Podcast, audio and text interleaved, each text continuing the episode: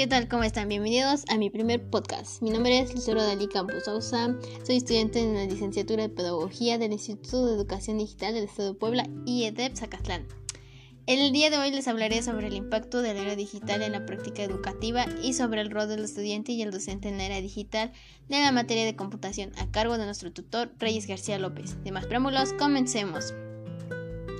La globalización y el crecimiento acelerado en las últimas décadas ha propiciado el progreso y el desarrollo de las tecnologías, sobre todo en el área educativa, lo cual ha provocado que en el mundo de hoy los estudiantes y el resto de la sociedad requieran aprender a usar las herramientas que les permitan dominar las habilidades de aprendizaje esenciales para la vida diaria y la productividad en el campo laboral. Actualmente los avances tecnológicos han influido prácticamente en todos los niveles de nuestra vida diaria la revolución tecnológica se evidencia en nuestra cotidianidad a tal punto que no pasa un día sin que estemos en contacto con un dispositivo tecnológico. Pero, ¿qué es la era digital? La era digital, conocida como la era de información o era informática, es el nombre que recibe el periodo de la historia de la humanidad que va ligado a las tecnologías de la información y la comunicación, las TIC. El comienzo de este periodo se asocia con la revolución digital, si bien tiene sus antecedentes en tecnologías como el teléfono, la radio, la televisión, que hicieron que el flujo de información se volviese más rápido que el movimiento físico. La era digital se diferencia en todo caso de la analogía por su configuración con base al dígito y no mecánica de las primeras TIC. Con respecto al ámbito educativo, para nadie es un secreto que la educación ha tenido una enorme transformación a partir de la implementación de herramientas tecnológicas. Esto también ha influido en los valores del alumnado y de los docentes. Antes cuando hablábamos de educación inmediatamente se pensaba en el aula física. Sin embargo, hoy en día al hablar de educación es inevitable no pensar en el Internet y en los medios digitales. Esto tiene un rol fundamental en, el acceso a la universidad, a la educación, a la igualdad en la instrucción, la enseñanza y el aprendizaje de calidad, la formación de docentes y la gestión, la dirección y administración más eficientes del sistema educativo. En la era digital, la tecnología ha proporcionado que la educación sea más personalizada, con el uso de la inteligencia artificial, el Internet de las Cosas y la analítica de datos. Los educadores pueden conocer mejor lo que los alumnos saben y necesitan Así, la formación se hace más efectiva y eficiente. También es de inmersión con las herramientas de realidad extendida, virtual, aumentada y mixta. Crean oportunidades para aprender haciendo. De igual modo es accesible, ya que gracias a la autonomía de esta formación en remoto, los alumnos pueden crear su propio plan de estudios, adaptándose a sus necesidades.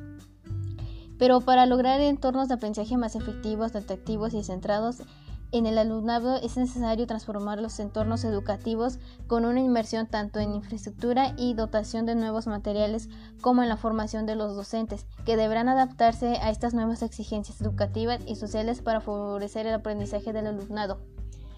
Es aquí en donde entra la importancia del rol del estudiante y el rol del docente en la era digital. Los valores del estudiante son distintos en este nuevo planteamiento educativo, pues su papel pasa de una actitud pasiva a una en la que tiene todo el protagonismo. Ya no copia el dictado lo que dice el profesor, escuchando atentamente y en silencio, una clase tras otra. Ahora el estudiante debe adquirir valores y actitudes que ya ya que como protagonista de su aprendizaje lo convierte en un sujeto activo, que asume la responsabilidad de aprender en estos valores está la autonomía. Eh, la autonomía en el proceso de aprendizaje con la capacidad de autoevaluarse durante el proceso, la capacidad, la capacidad para dialogar y trabajar en equipo, con facilidad de escuchar y respetar y la tolerancia ante la diversidad de criterios y opiniones la capacidad de participación con postura crítica ante lo que dicen los textos y las demás personas, la motivación, la motivación y fuerte autoestima, con establecimiento de metas en función de motivaciones intersecas y autoconfianza apropiada, la curiosidad, curiosidad de interés por la investigación, consciente de que puede generar nuevo conocimiento a partir del adquirido, el interés, interés en las T y C, con la facilidad para acceder a la información electrónica. El dominio, dominio de las técnicas de estratégicas aprendizaje con el empleo de herramientas disponibles en Internet.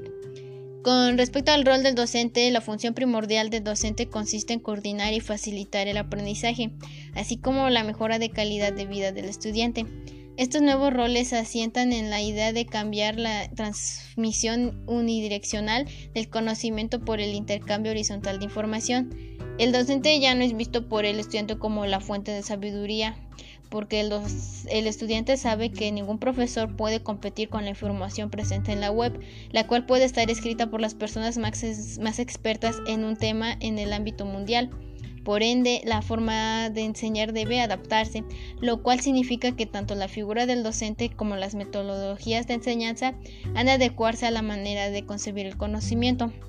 Algunas de las tareas que debe cumplir un docente son detectar lo realmente importante, ya los procesos de búsqueda, analizar la información encontrada, seleccionar la que realmente se necesita, interpretar los datos, sintetizar el contenido y difundirlo.